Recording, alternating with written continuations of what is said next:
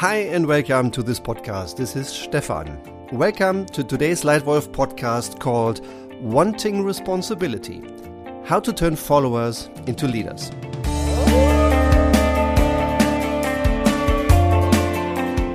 Again, as always, I'd like to share a few tips for you on successful leadership that should help you turn yourself into exactly the leader you can and want to become. Today's title is dealing with one of the most frequent questions that I'm receiving from leaders of all levels, particularly C level leaders or CEOs. So the question they ask at times is Mr. Hohmeister or Stefan, can you help us with one key question? You know, here all of us in the board, we are actually interested in working a little less on operational tasks and a little more on strategic challenges, on creating the future of this company. But you know, we are somehow forced to do more on the operation. Do you have an idea how we can make our first level leaders reporting to the board take more responsibility? And here is a couple of views and perspectives on this frequently asked question. First, some context. I think it is important to realize that the world is changing and that the world of leadership is changing as well. When I was a young leader, say 20 years ago, most of the decisions were taken at the top. And what has changed since then is best summarized in two very fundamental facts. The first I call decision density. That means you, as a lead wolf in your current role, you take four times as many decisions each and every day as the same you in the same role 20 years ago. So, decision density increased by a factor of four. Very unfortunately, over the same period of time, the rate of burnouts also more than tripled, which I interpret as the fact and probably the, the, the, likelihood that more and more individuals simply don't find a way to deal with this increased speed of life. And even me myself, I've had a very senior uh, CEO leader in my team, in my client group, who over the course of last year unfortunately had to withdraw from business for about two months, uh, leading a five digit number of people in his organization. But I'm very happy that he not only returned, but in fact, he returned stronger than he was before, which I think is great. So there are ways out once you're in this. But I think it's important to recognize that this wonderful increase in opportunities that comes with the speed, and I enjoy it a lot, that it comes with a price. Um, I think the other big change is how that affects leadership. In the old world, leadership was simple, it was top down. Every single decision was taken at the top, and every decision had to be almost 100% accurate and perfect before you started acting as a company. Nowadays, I think decisions have changed a lot. Nowadays, it is much more important for a leader not to take all decisions herself or himself, but to help others take good decisions.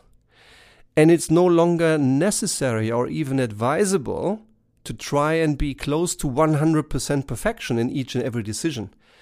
Today, it's more important to be, say, 80 to 90% accurate in most of our decisions and then start acting immediately for the last 10 to 20% to be optimized while we execute. Why? Because that is so much faster. The last 20% of accuracy require the vast majority of time. And since life and competition has become so much harder and faster, it is more important today to decide fast than to always decide perfectly.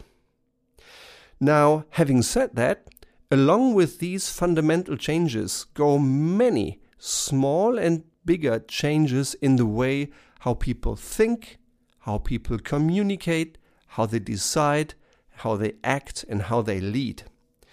And therefore, it also has consequences on the amount of responsibility that people are able and willing to take. And since it's so important, I decided to produce today's podcast Wanting Responsibility How to Turn Followers into Leaders. I think one of the suggestions I would have for you if you suffer from the same problem in your organization is that you clarify how things have changed. If you are now expecting your middle management team and your first time leaders to do something different, then one thing is to clarify your expectation.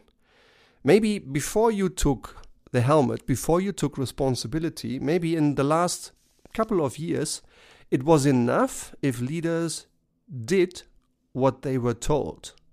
Maybe it was enough to perform well if they just led the action and led the execution reliably. I guess you want more. I assume you also want them to lead the thinking. Not just reliably executing top down, but to also proactively lead the thinking bottom up. And if you are the C level, if you are the CEO of the business, I guess you will most likely expect the people working in your organization to also lead your thinking, to challenge your thinking, to propose new ideas. But that may be a massive change for people in your organization. So, what can you do? How can you deal with this if you suddenly want your people to do something that they maybe have never done before? Question number one I suggest you ask yourself is why do they do what they do and not what I wish them to do? And typically, I have come across four areas of barriers in my life over 30 years in the corporate world and now many years running my own company. I've seen four barriers that explain why people do what they do and not what you wish them to do. Let's take them one by one. Number one, and tip number one Make unconscious behavior conscious. Help them understand what leadership means in the first way, uh, in the first place. Make them understand what you expect from them, what leadership means to you. What do you really expect from them? What responsibility are they entitled, empowered, and expected to take?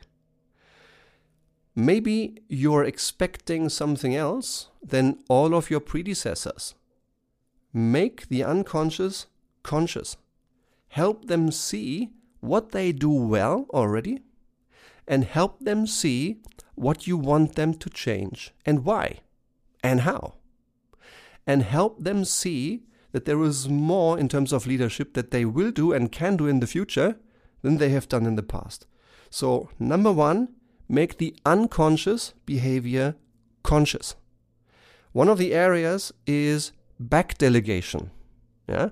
In some organizations in the past, it was perfectly fine if I was not 100% perfect, um, perfectly clear on what's right.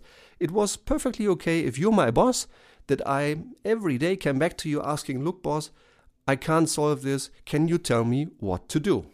I call this back delegation. And in the past, maybe leaders accepted this and rather than pushing back, answered the questions and took responsibility. If I'm one of those people whose behavior you want to change, then please help me see, first of all, that I am doing back delegation. Maybe I'm not even aware of it. Make me aware of it. And then ex- tell me that you expect me to take this decision myself. Yeah? So, tip number one when you want to turn followers into leaders, make the unconscious behavior conscious. Tip number two reduce the fear. The second barrier I always come across when people do what they do, but not what you wish them to do, is fear.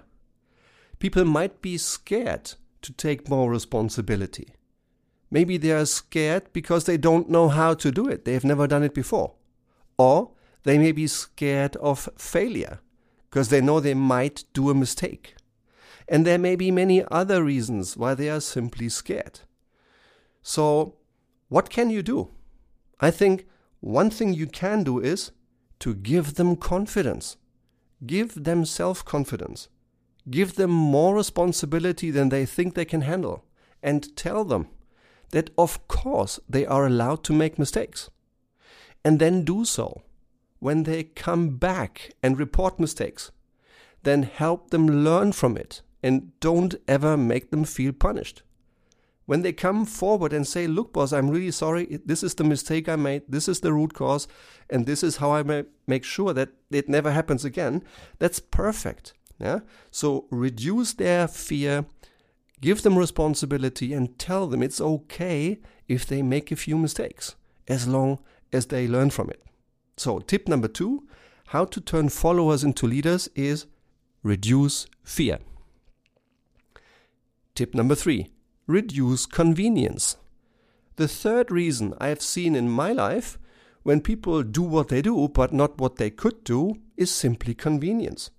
Because it is much more comfortable to continue doing what I've done for 20 years rather than changing it. It is just more convenient. And even if I'm not scared, and even if I'm conscious, I may prefer not to invest all the energy it takes into changing. So, what can you do? I think one idea could be to consistently challenge and encourage. Yeah? And to really explain to people why it is good for themselves that they invest the energy into changing, into leading the change, rather than remaining convenient. And I would also suggest that you measure and reward the behavior you want. And that involves change. And that involves effort and that involves getting out of the comfort zone. Yeah, so that's the other one. Tell them what you expect and then measure the change you want to see. And again, help them if they make a few mistakes. So, tip number three is reduce convenience. And tip number four is support habit change. Even if people are conscious of their behavior, if they have a low amount of fear, if they are ready to go through the uncomfortable investment of energy for change, it might still be that they fall victim to very longly entrenched old habits. And based on my own experience, I think one of the hardest things in my life is to change my habits. Ask my wife, she can tell you a few of my bad habits. It's hard to change habits. And I always call it 10 20 ready, meaning even when I realize that there is a new behavior that helps me improve performance, be more successful, enjoy life more, it still requires at least 10 repetitions of that behavior in order to let go of my bad old habits. And it requires at least 10 more repetitions of that behavior to create a new habit. So allow people to learn, to develop, to undo old habits and to create new habits. Yeah? And in order to do so, I think one way is to stop phrases that just somehow stick with the past. Yeah? One of the, the phrases that, that just drives me nuts is the sentence, Well, Stefan, that's the way we've always done it around here. Ah, yeah, thank you very much. I mean, I hate this sentence. Why do we argue that something is good just because we've done it for 20 years?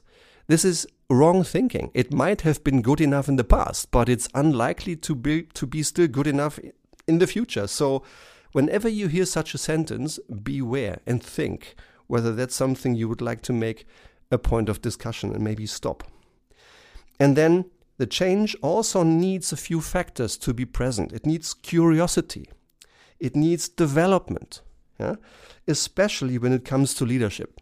So, when you want to help an individual, a team, or an entire company create new habits, then create the culture, create the role models, the purpose, the development opportunities, and also the consistency and consequence from measuring the new behavior in order to create new habits.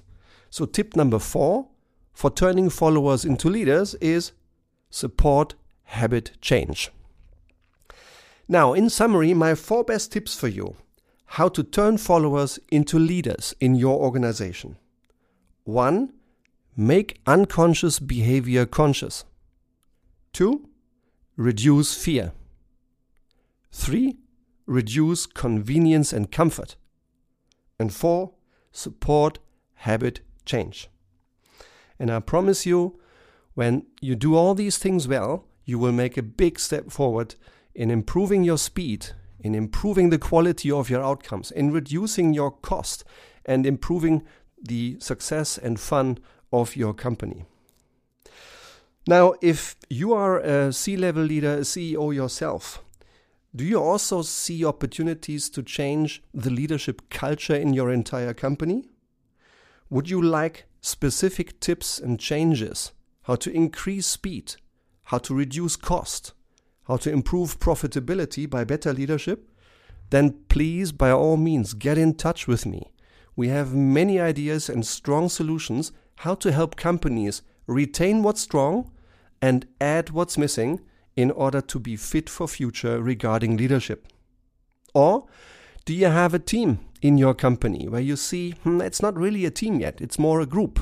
And I would like to see this group change into a team or even into a high performance team. Again, let us know. Uh, we love supporting groups to become a team and teams to become a high performance team. Or is there any individual leader, maybe you yourself or someone around you, who you think might benefit from targeted support in form of a tailored suit an individual executive coaching program that helps that individual turn herself, turn himself into the leader she wants to become, then please let us know. We have very effective solutions for that purpose as well.